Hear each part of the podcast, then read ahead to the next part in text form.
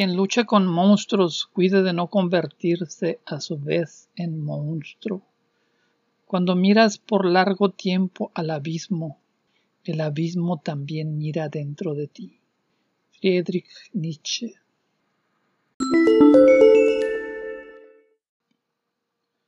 Hola amigos, los saluda Ixivoxel. Hoy vamos a hablar de Jordan Peterson.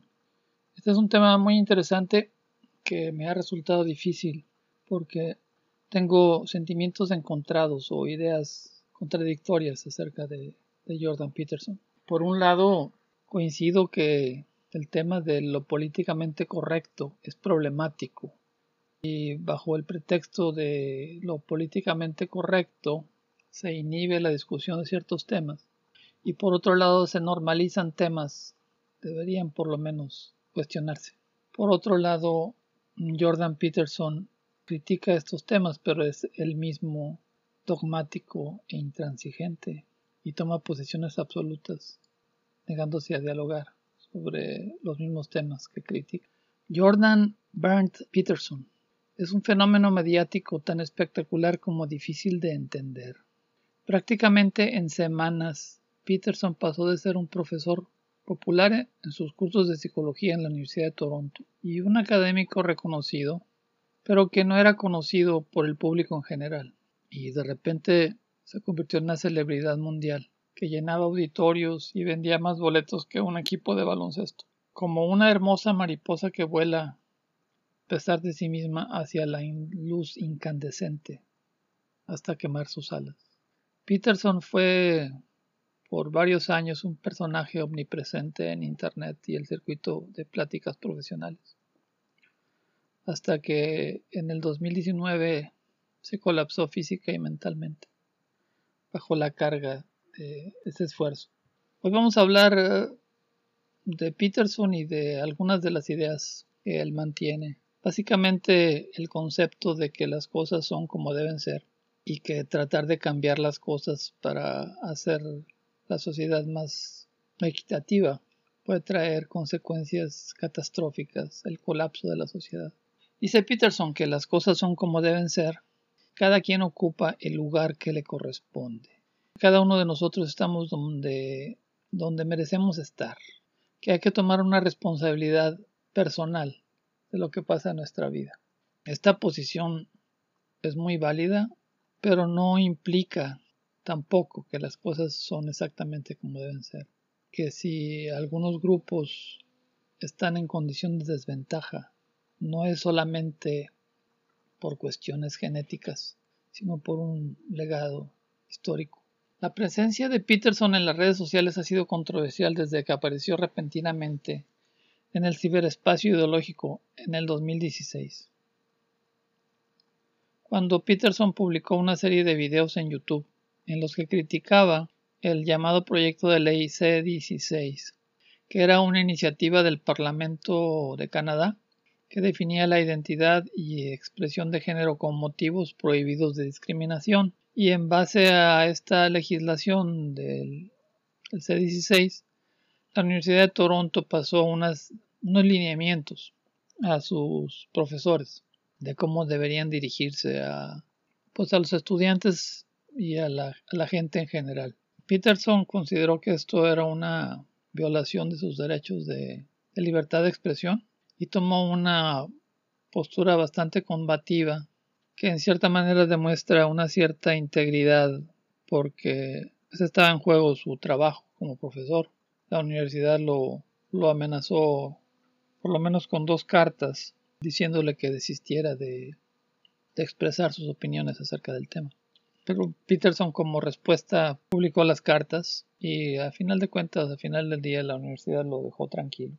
Y a partir de ahí pues surge la leyenda de, Jordan Peterson como un defensor de, la verdad y la justicia. Total, hoy vamos a comentar acerca de el enunciado de, de Peterson, de que las cosas son como deben ser y que el lugar que ocupamos en la sociedad es simplemente una consecuencia lógica e ineludible de, de nuestro acervo genético. Por un lado hay una postura de que el individuo es responsable de lograr su máximo potencial y por otro lado hay una postura de que hay cierta, en cierta manera ya está predeterminado lo que podemos lograr en base a nuestras características genéticamente determinadas.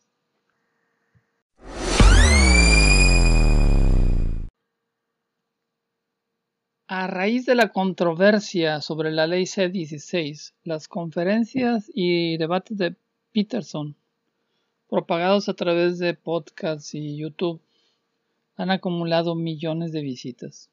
Su segundo libro, 12 reglas para la vida, un antídoto contra el caos, promocionado con una gira mundial, se convirtió, se ha convertido en el mayor éxito de ventas a nivel mundial para un escritor canadiense en la historia de Canadá.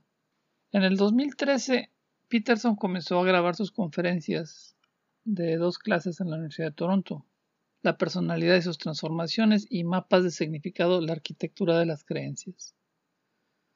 Su canal de YouTube ha acumulado cerca de 2 millones de suscriptores y sus videos andan por los 60 millones de visitas. En enero del 2007, utilizando fondos recibidos de Patreon, una plataforma de autofinanciamiento o de financiamiento público después de la controversia de la ley C-16 en septiembre de 2016. Peterson contrató un equipo de producción para filmar sus conferencias de la Universidad de Toronto. Esa financiación que recibía de Patreon ha aumentado de manera continua y significativa. Cuando empezó la la cuenta de Patreon recibía alrededor de mil dólares al mes en agosto del 2016. Para enero del 2017 ya estaba recibiendo 14 mil dólares mensuales. En julio del 2017 ya recibía 50 mil dólares al mes y para mayo del 2018 ya rebasaban sus ingresos los 80 mil dólares mensuales. Sin embargo, en diciembre del 2018 ocurrió una, un, un evento, una situación que hizo que Peterson eliminara su cuenta de Patreon. Un youtuber, Carl Benjamin, conocido en el mundo de YouTube como Sargón de Arcad, fue expulsado de Patreon. Según Patreon, por violar las reglas de uso al usar insultos raciales y homofóbicos para degradar a otras personas. En esa ocasión, varios celebridades de, la, de los podcasters ideológicos como Sam Harris, el mismo Jordan Peterson, David Rubin, abandonaron la plataforma como protesta a la expulsión de Sargon. Patreon se defendió publicando una transcripción del video en el que Sargon insultaba, tenía una discusión con un grupo autodenominado neonazi y Benjamin los insultaba con epítetos que hacen referencia a negros y homosexuales. Sin embargo, este, esto fue muy controversial porque este video donde se dan los insultos y así, ni siquiera está en el canal de Benjamín, sino en el canal de los nazis. Entonces, pues sí aparece, sí parece como, como un acto de censura.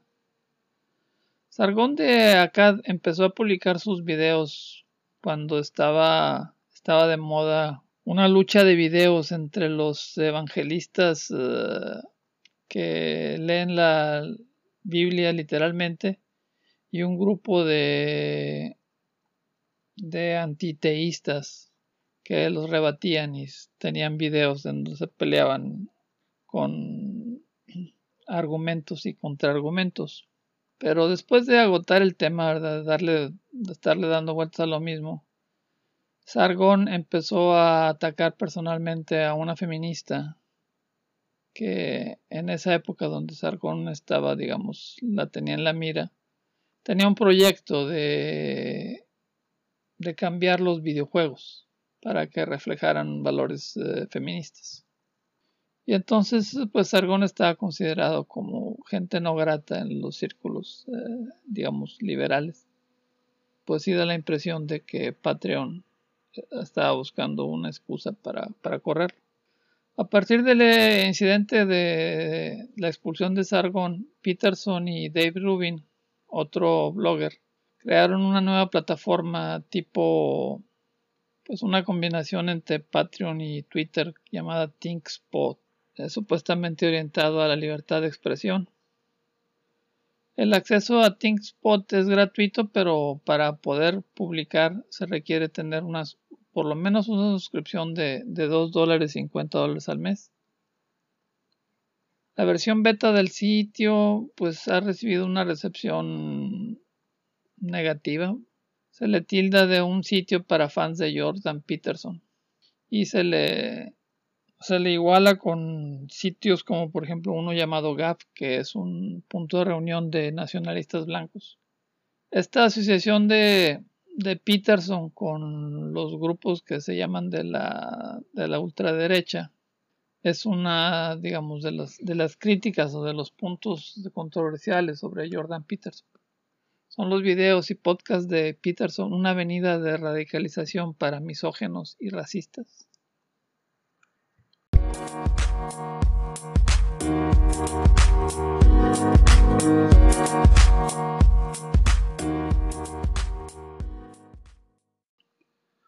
Uno de los puntos preferidos de discusión de exposición de Jordan Peterson es el coeficiente intelectual. Peterson señala que el coeficiente intelectual es un indicador primario que predice el éxito que las personas tienen en adquirir una posición social económica alta. Un alto cociente intelectual produce una alta posición económica y social. Es, es, verdad que las personas destacadas tienen un coeficiente intelectual por arriba del promedio, pero existe un, un punto a discutir sobre si el coeficiente intelectual es algo innato de las personas o es algo que se desarrolla dependiendo de ciertas condiciones favorables al desarrollo de la inteligencia. Es decir, qué tan eficiente es la educación como un proceso de mejoramiento de la posición social de las personas. O sea, decir que el coeficiente intelectual es una característica innata de las personas es decir que la educación es muy limitada en cuanto a lo que puede lograr en cuanto a lograr una sociedad más equitativa con un mejor nivel de vida, porque el resultado final de las personas pueden lograr es innato y que si algunos grupos eh, étnicos están en desventaja es simplemente un resultado lógico eh, ineludible de sus características innatas. Esta, esta posición de que las diferentes, de que primero que existen diferentes razas humanas, que estas diferentes razas humanas tienen diferentes niveles de competencia, es un punto de vista que cobró fuerza a finales del siglo XIX, mediados finales del siglo XIX, pues de hecho hasta ahorita, hasta el siglo XXI, hay personas que mantienen esta postura de que, de que diferentes grupos tienen diferentes capacidades es un tema que no se ha podido resolver de manera definitiva. La eugenesia, en inglés eugenics, es una filosofía que por lo menos durante algún tiempo se consideró parte de la ciencia, que trata de identificar las características innatas de los grupos y las personas, y en base a tomar ciertas mediciones, hacer intervenciones en donde de manera diferenciada fomentan o dificultan el que algunas personas se puedan reproducir o no. O este, utilizar también como una manera de determinar el futuro de las personas. O sea, una persona que, que se identifica que tiene este, un alto coeficiente intelectual, pues es un genio en potencia y hay que darle un trato especial. Y aquellos que tienen un bajo coeficiente, pues no hay que perder el tiempo con ellos y asignarlos a trabajos acordes a su capacidad.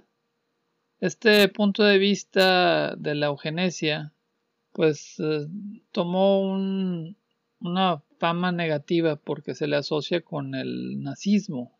Pero a pesar de esta asociación popular con el nazismo, la eugenesia ha sido desarrollada, creada en Inglaterra y en Estados Unidos. El creador de la eugenesia es eh, Francis Galton, eh, que fundó esta, en su momento, rama de la ciencia, inspirado en el trabajo del primo de Francis Galton, Charles Darwin.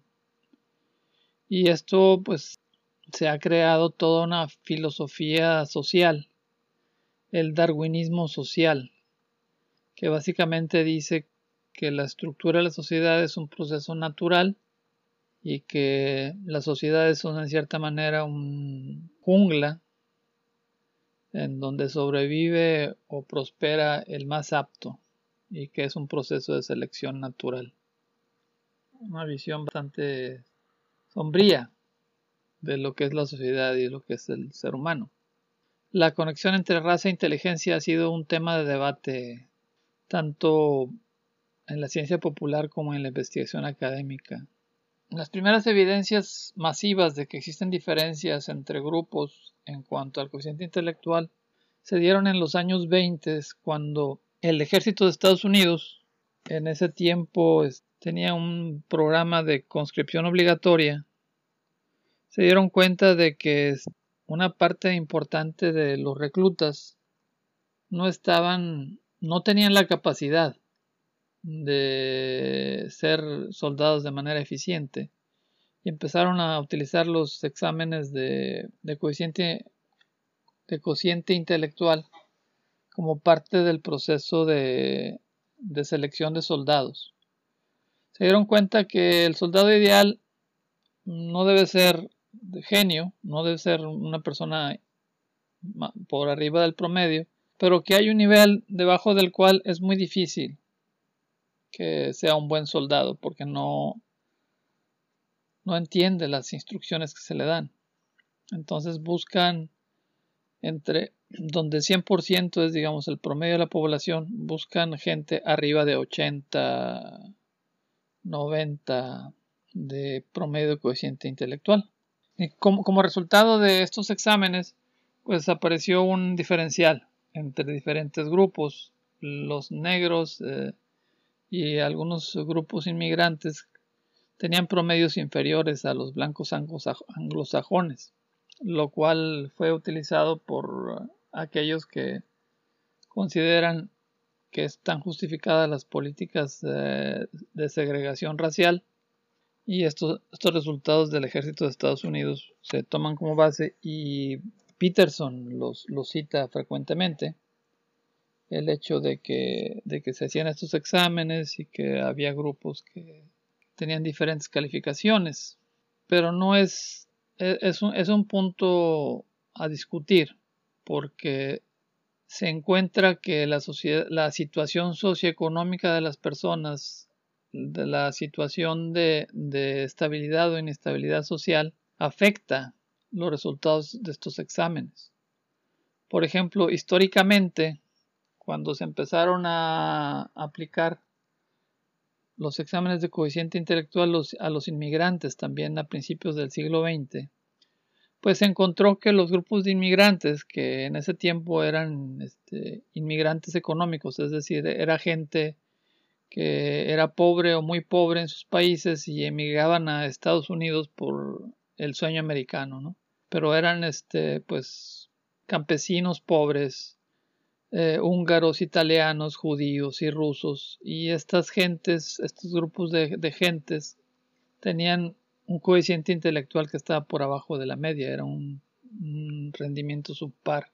Entonces es curioso cómo los judíos, que se consideran que tienen un coeficiente intelectual por arriba del promedio de las personas, pues históricamente cuando se les empieza a tomar eh, exámenes, pues estaban por abajo de la norma.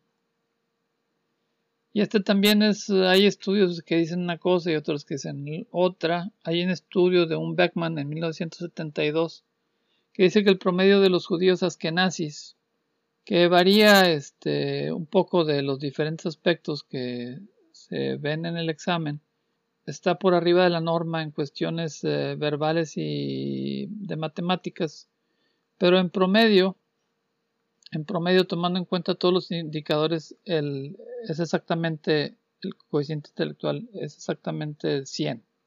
Es decir, es un rendimiento normal.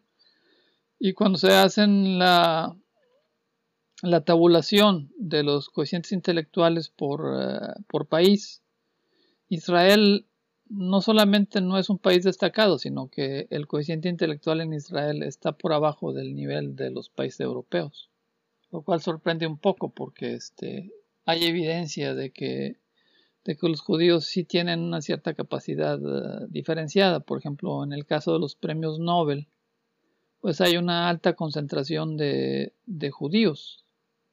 Pero es curioso, si, si uno ve quiénes son estos judíos que han ganado premios Nobel, hay una situación, hay un grupo, o sea, no solamente son judíos, sino son judíos, hijos de inmigrantes, criados y educados en las escuelas públicas de Nueva York. De hecho, la gran mayoría de ellos son egresados de la misma preparatoria.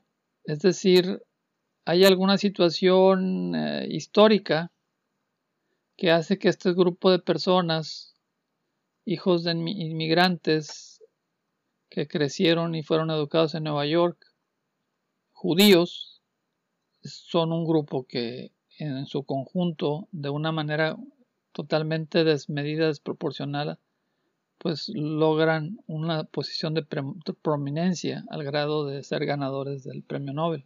Pero el hecho de que haya todas estas coincidencias, ¿verdad?, en el tiempo y en el espacio, pues sugiere que pudiera haber un factor adicional que propició esta situación.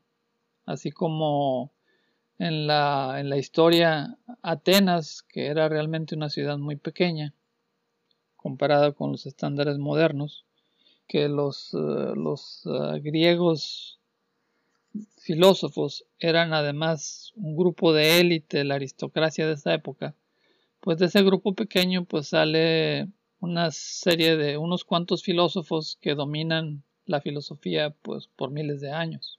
El caso es que es incuantificable determinar qué tanto depende la inteligencia de las condiciones ambientales y qué tanto es una característica genética.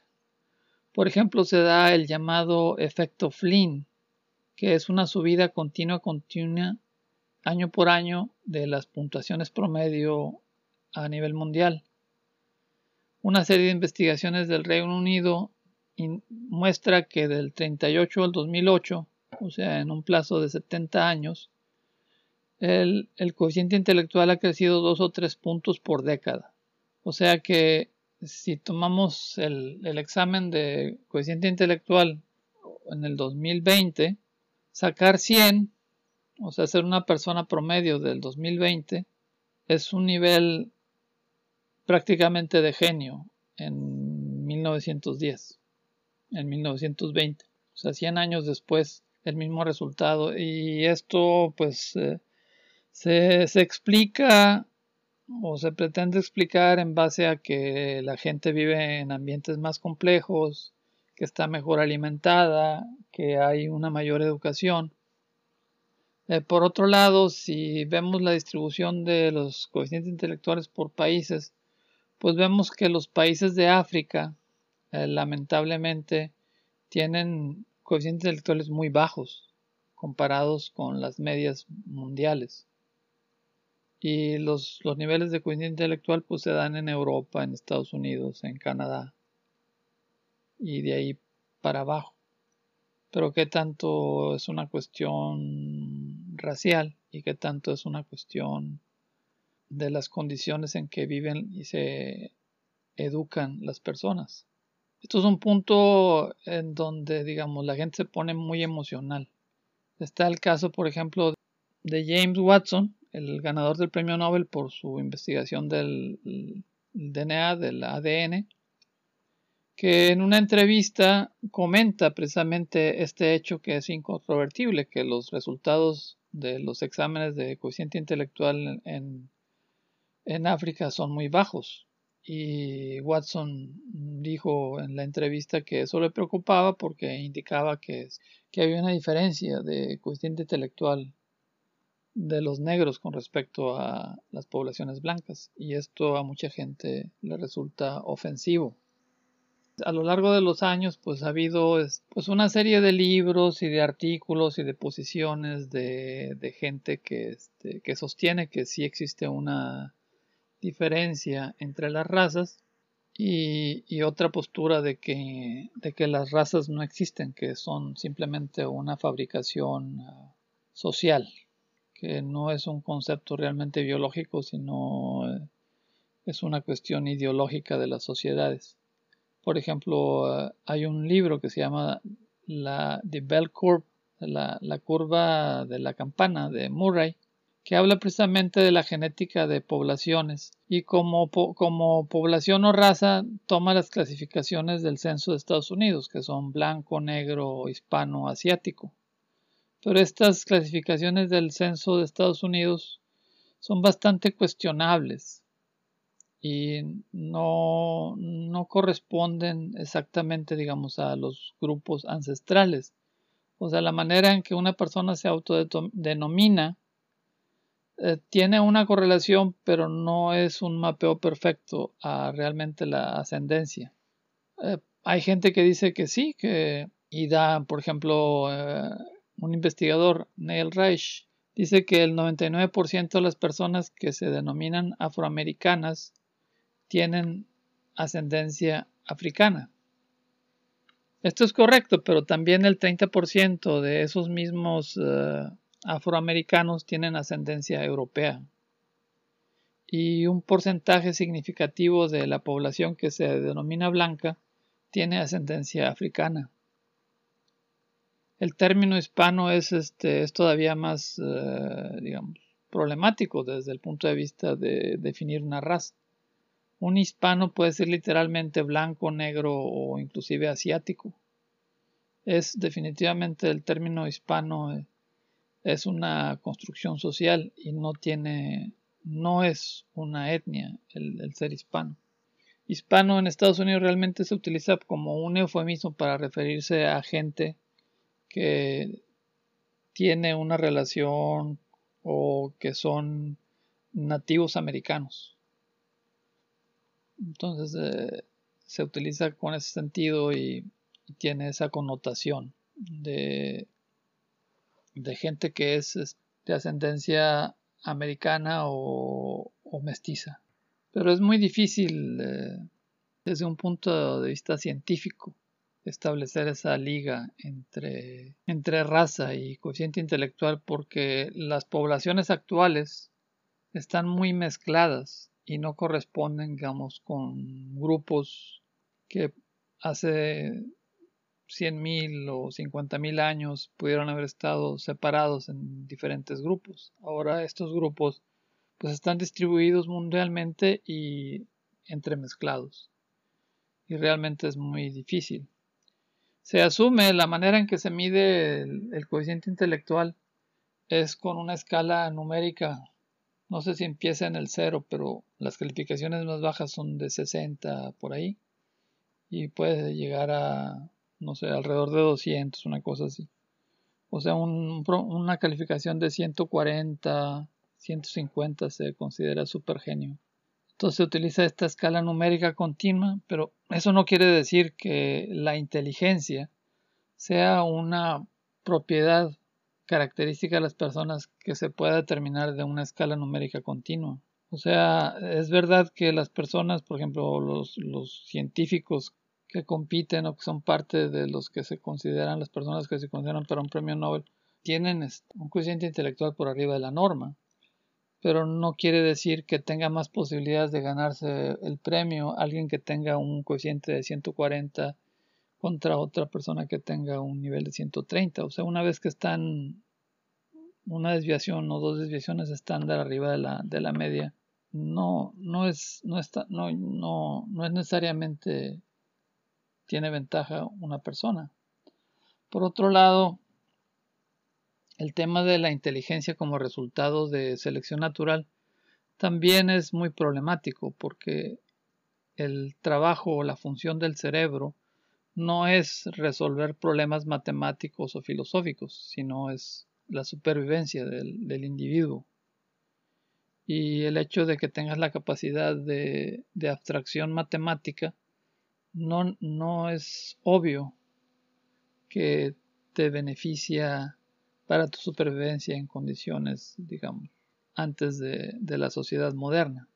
Desde otro punto de vista, si lo quieres ver que diferentes grupos se van volviendo más inteligentes por cuestión de selección natural, pues tampoco es muy lógico, porque por un lado la endogamia es un proceso degenerativo, y si ciertos grupos se cierran y dejan de tener contacto para fines de matrimonio, de crear familias, eh, se juntan solamente los del mismo grupo, eh, eh, está, incontrovertible, es un hecho que hay una degeneración, porque todas las personas sufrimos mutaciones y entonces es necesario que vengan de diferentes poblaciones para que los hijos no acumulen una serie de, de mutaciones negativas que terminen haciendo que las personas tengan problemas de salud o inclusive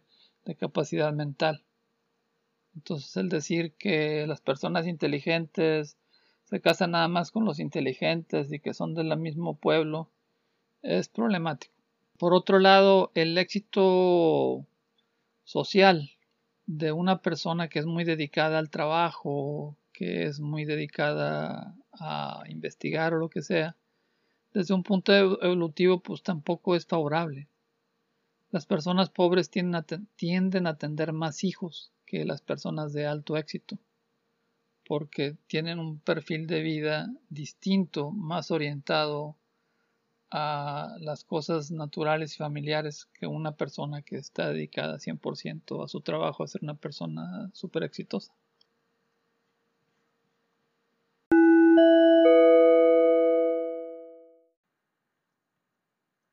El papel de los algoritmos de búsqueda de Google o de los videos sugeridos de YouTube es un tema controversial. Algunos dicen que está construyendo una nueva derecha, otros que al contrario, que los videos que sugiere YouTube están desproporcionadamente dirigidos a videos de centro izquierda. La verdad no sé si todavía sea el caso, pero hace, hace algún tiempo, si te ponías a ver, por decir, caricaturas tipo Disney en YouTube, en 3, 4, 5, 6 clics de el laberinto de los videos sugeridos, terminabas en videos obscenos o de plano pornográficos. Y esto pues es problemático para Google que pues tiene un modelo de negocio que se basa principalmente en la publicidad. Las empresas pues quieren contenido que sea lo más neutro posible, que no ofenda a los posibles clientes. O sea, por un lado, eh, Google tiene una campaña donde quiere eventualmente purgar el Internet de los creadores independientes de contenido porque por su naturaleza independiente pues son están fuera de un control estricto y quedarse solamente con contenido corporativo o apropiadamente curado para que sea compatible con campañas publicitarias dirigidas a mercados específicos. Por otro lado, mm, Google también tiene, este, aunque nunca lo admite públicamente, tiene como una ideología que quiere proyectar a través de cómo funcionan las máquinas, las máquinas de búsqueda, los motores de búsqueda. Jordan Peterson da un ejemplo, dice, por ejemplo, en las imágenes de Google, busca en inglés white couple y busca, por ejemplo, black couple o Asian couple. Y te vas a dar cuenta de un detalle muy curioso que pues muestra claramente que los algoritmos de búsqueda de Google pues tienen un filtro, pudiéramos decir, ideológico, en donde hay una agenda, en donde los resultados que ven las personas pues, van dirigidos a, digamos, a crear, por un lado, para crear cámaras de resonancia ideológica, burbujas, en donde la gente ve, digamos, lo que espera y en donde ciertos contenidos controversiales se se, suprimen. Por otro lado, las denominaciones de derecha e izquierda han perdido su significado o su significado ha estado cambiando. En Estados Unidos eh, se tiende a usar las denominaciones de izquierda o derecha como insultos para los que no coinciden con uno. Así como en México se utiliza chairo y fifi para insultar al otro. Así las denominaciones de la derecha, la izquierda, pues se insultan, se, se utilizan más como insultos para el otro que para designar realmente núcleo coherente de creencias. Por decir el término reaccionario, supuestamente se atribuye a personas que sienten amenazado su poder y privilegio, y se pudiera relacionar con movimientos socialistas de finales del siglo XIX, siglo XX. Estos movimientos fueron impulsados por cambios sociales y fueron resistidos por personas que intentaban aferrarse a su poder y privilegio. Sin embargo, en la actualidad es muy común que la gente, defienda situaciones que son contrarias a su interés personal. Con todo y todo, la, promoción que se hace ahora de las ideologías de, género o ideologías de identidad son como una especie de distracción y que permite, digamos, fragmentar y dirigir la opinión pública. Y hay una como una reacción a estas a, esta, a la promoción de estas ideas que de manera reactiva está generando una nueva derecha, lo que en inglés le llaman la alt-right, que es una reacción a esta sobreventa de las ideologías de identidad. Y entonces gente que, que ellos mismos no se denominan de derecha, pues se les tilda de alt-right como una especie de, de insulto como una manera de, digamos, de desprestigiarlos o de desvirtuar sus ideas, sus comentarios. En la guerra político-cultural de YouTube es, por ejemplo, irrelevante que una persona como David Rubin, que es homosexual y que está a favor del aborto, se le asocia como una persona de derecha, porque sus discursos en YouTube se tienden a concentrarse en una crítica de los guerreros de la justicia social y de la nueva izquierda. Entonces YouTube podemos decir que es donde la política del mañana está emergiendo hoy. En la izquierda las arengas a la identidad y la opresión estructural se han vuelto cada vez más comunes y estridentes, mientras que en la derecha las críticas a esas apelaciones se han vuelto también muy populares y estridentes también. A medida que la derecha mayoritaria se transforma gradualmente en la nueva derecha, caracterizada ante todo por la oposición a la nueva izquierda, es decir, ahora derecha e izquierda se definen en términos mutuos, simplemente como, como un balance del, del otro. En todo esto hay un, un aspecto, digamos, comercial. Muchos de, los, de las personalidades en los podcasts y en los blogs realmente han hecho, han hecho una marca y viven con ingresos realmente bastante sustantivos, de estar presentando de manera, digamos, consistente una visión del mundo. Estas gentes, por ejemplo, por dar un ejemplo, Sam Harris, que se presenta como un neurocientífico, pues es gente muy educada, son intelectualmente deshonestos. Una vez que alguien se sumerge en la cosmovisión de que la izquierda se caracteriza por la intolerancia de opiniones y la política de identidad que es divisiva, es fácil producir un flujo constante de artículos y segmentos de noticias que confirman esta visión del mundo. Este aspecto uh, comercial, donde performers como Sam Harris o David Rubin construyen una personalidad pública y dan la impresión de tomar posturas artificiales, solo por soportar una imagen de una manera, como acabamos de decir, intelectualmente deshonesta. Parece no ser el caso de Jordan Peterson. Jordan Peterson ya tenía el mismo discurso antes de convertirse en una personalidad pública. O sea, si se ven su libro de los mapas del significado, pues en el libro que lo estuvo escribiendo por 15 años, pues están todos los, todas las ideas de Peterson, que realmente además son muy pocas. O sea, Peterson le da vuelta a lo mismo y a lo mismo y a lo mismo. Desde hace, desde hace 20 años. O sea, no es como que él ha ido modificando su discurso para volverse popular, sino más bien es que el discurso que tiene Peterson hace un eco en las personas que sienten que son manipuladas y que se les presenta una visión eh, parcial de la realidad. Peterson es muy dado a la grandilocuencia y a la apasionada presentación de ideas en un marco de dramatismo. Peterson siempre está hablando de que si las cosas no son como son, va a haber una debacle. Y sus puntos son siempre lo mismo, que la estructura jerárquica y patriarcal de la sociedad es un proceso que viene de la naturaleza. No me queda claro si Peterson dice que es un proceso evolutivo o que si es algo de designio divino, porque es un poco Peterson es ambiguo en este punto.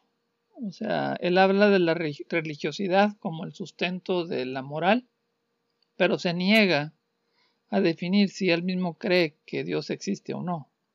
Es parte del tema de, Peterson, ¿verdad? Que, que, realmente como que se niega a comprometer sus ideas y a decir claramente qué es lo que quiere decir. Peterson dice que la estructura jerárquica y patriarcal de la sociedad es un proceso natural que es como debe ser y que cualquier intento de cambiar la estructura social para volverla más igualitaria necesariamente va a terminar en un desastre. A pesar de que critica siempre a los marxistas y su fijación en los temas económicos, pues la postura de Peterson es también igualmente dogmática. Él dice básicamente que el sistema capitalista democrático es un resultado natural de la historia y que la única alternativa de, del capitalismo es este, pues un comunismo dirigido por un, por un dictador déspota como Stalin o Mao. Esta visión del mundo Peterson la formó en su adolescencia porque él se crió en la época de la Guerra Fría, lo cual lo afectó mucho. Si leen su libro de, los mapas de significado, él cuenta que en su juventud temprana cuando acababa de salir de la adolescencia, tenía hasta pesadillas sobre este tema. Entonces, él está muy fijo en esa posición de ver la realidad económico-social como una lucha entre, entre el comunismo y el capitalismo. Como parte de esta visión de lo que debe ser, Dice Peterson también que la posición socioeconómica tanto de los grupos, por ejemplo, los negros, los hispanos, los blancos, es un resultado de las características genéticas, de lo cual el, coeficiente, coeficiente, intelectual es determinante. el coeficiente intelectual es una característica de los individuos y de los grupos, y esta característica determina la estructura social. En el, aspecto de los géneros, pues el rol de la mujer es ser madre. La realidad se puede describir como una lucha entre el caos, que es femenino, y el orden, que es masculino. Entonces, como el orden es masculino, la estructura social debe ser necesariamente patriarcal. Y como es, con esta visión de la lucha pues entre, entre Rusia y Estados Unidos desde el punto de vista de la lucha del comunismo contra, contra el capitalismo, lo que él llama el movimiento posmodernista marxista es una conspiración. Es una conspiración cuyo objetivo es llegar a un gobierno comunista mundial. Y el posmodernismo no es más que una táctica de los comunistas donde han cambiado el discurso de la lucha de clases por la ideología de identidad. En psicología, el modelo que se utiliza para determinar la personalidad de las personas es el modelo de los cinco grandes o Big Five y clasifica las, personalidades en base a cinco dimensiones. Las cinco dimensiones son apertura a la experiencia, desde inventivo curioso hasta consistente cauteloso, Conciencia desde eficiente organizado hasta extravagante descuidado. Extraversión desde sociable energético hasta solitario reservado. Amabilidad desde amigable compasivo hasta desafiante insensible. Neuroticismo desde susceptible nervioso hasta resistente seguro. Estas cinco características determinan el tipo de personalidad y en base a este modelo se ha encontrado que existen diferencias de personalidad entre los hombres y las mujeres. En estudios que se han, hecho en diferentes países han encontrado que consistentemente las mujeres son más altas los rasgos que tienen que ver con la interacción social, el neuroticismo, la extraversión, la amabilidad, la escrupulosidad, son características en donde las mujeres son más fuertes o tienen puntuaciones más altas que los hombres. La diferencia en neuroticismo es la más prominente y consistente. Un detalle interesante es que las diferencias de género en los rasgos de personalidad son mayores en culturas prósperas y saludables. Las diferencias que hay entre las diferencias entre los hombres y las mujeres en los diferentes países se debe a que hay una hay una mayor variación en las características de, los hombres que entre las mujeres. Las mujeres tienen, tienden a, a tener un perfil de personalidad que es consistente a través de las diferentes culturas y los hombres tienden a ser un poquito más distintos dependiendo de qué tan desarrollado esté el país donde viven. Es decir, los hombres de las regiones del mundo altamente desarrollados son menos neuróticos, extrovertidos, concienzudos y agradables, en comparación con los hombres de las regiones del mundo menos desarrolladas. Este, este tema de la diferencia entre los uh, hombres y las mujeres provocó un escándalo en julio del 2017, cuando un ingeniero de, de Google, James Damore, mandó un, memo interno a los foros de discusión de Google. Damor estaba inquieto por las políticas de diversidad de Google.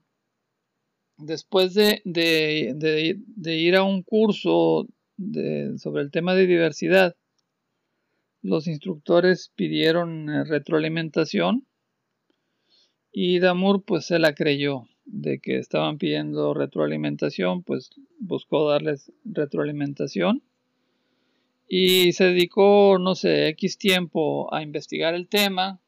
Se leyó el libro de Warren Farrell, El mito del, poder masculino. Se echó el, el, documental La píldora roja de Casey J. Pero sobre todo estuvo viendo los videos de Jordan Peterson.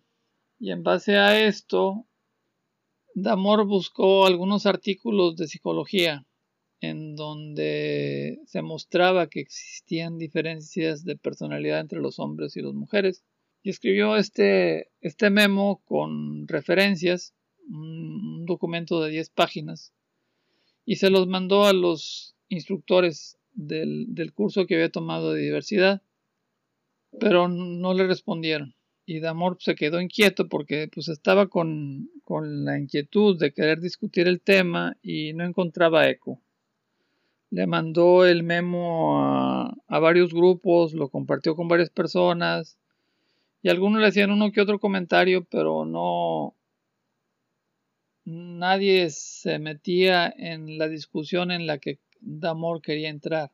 Total que finalmente lo mandó a un grupo que se llamaba los escépticos y dijo, "Ah, bueno, pues aquí aquí este, aquí es la mía." Lo mando al grupo de los escépticos y este pues a lo mejor me destrozan el, memo, pero por lo menos pues ya tengo la, la discusión de estos temas que me están inquietando. Pues se hace un escándalo, se hace un escándalo, este, la respuesta fue en su mayoría completamente histérica. Una persona en Google le mandó un correo, decía, eres un misógeno y un humano terrible. Seguiré acosándote hasta que uno de nosotros sea despedido. Vete a la mierda. Los gerentes mandaban correos diciendo me ha costado al menos dos días de productividad y enojo. y ni siquiera soy el objetivo de sus ataques intolerantes. Otros decía, tengo la intención de silenciar estas opiniones, son violentamente ofensivas. Este caso se produjo precisamente en un momento en que Google estaba metido en una demanda colectiva presentada por las mujeres empleadas de Google, alegando que la empresa paga sistemáticamente menos a las mujeres que a los hombres por el mismo trabajo. Era un momento bastante inapropiado para, para echarle leña al, al fuego y Damor fue despedido. Dijo el director de, de Google, Sondar Pichai. Nuestro trabajo consiste en crear excelentes productos para los usuarios que marquen la diferencia en sus vidas. Sugerir que un grupo de nuestros colegas tienen rasgos que los hacen menos aptos biológicamente para ese trabajo es ofensivo y no está bien. Pues sí, pero Damor en el memo no, no dice nunca que las mujeres son menos aptas. Lo que dice es que las preferencias de las mujeres no están tan alineadas como la de los hombres como grupo al tipo de trabajo que hace Google. Y que por lo mismo, como hay menos interés de las mujeres en el tipo de trabajos disponibles, es muy difícil que todos los proyectos reflejen una distribución demográfica equivalente o similar a la distribución demográfica de la población en general. Este es un punto curioso porque, o sea, cuando hay este tipo de discusiones, pues no, no hay histeria acerca de que, de que los bomberos o los recogedores de basura este, son mayoritariamente hombres. Pero cuando se hace la lista de los directivos de las empresas, se les hace que hacen falta mujeres.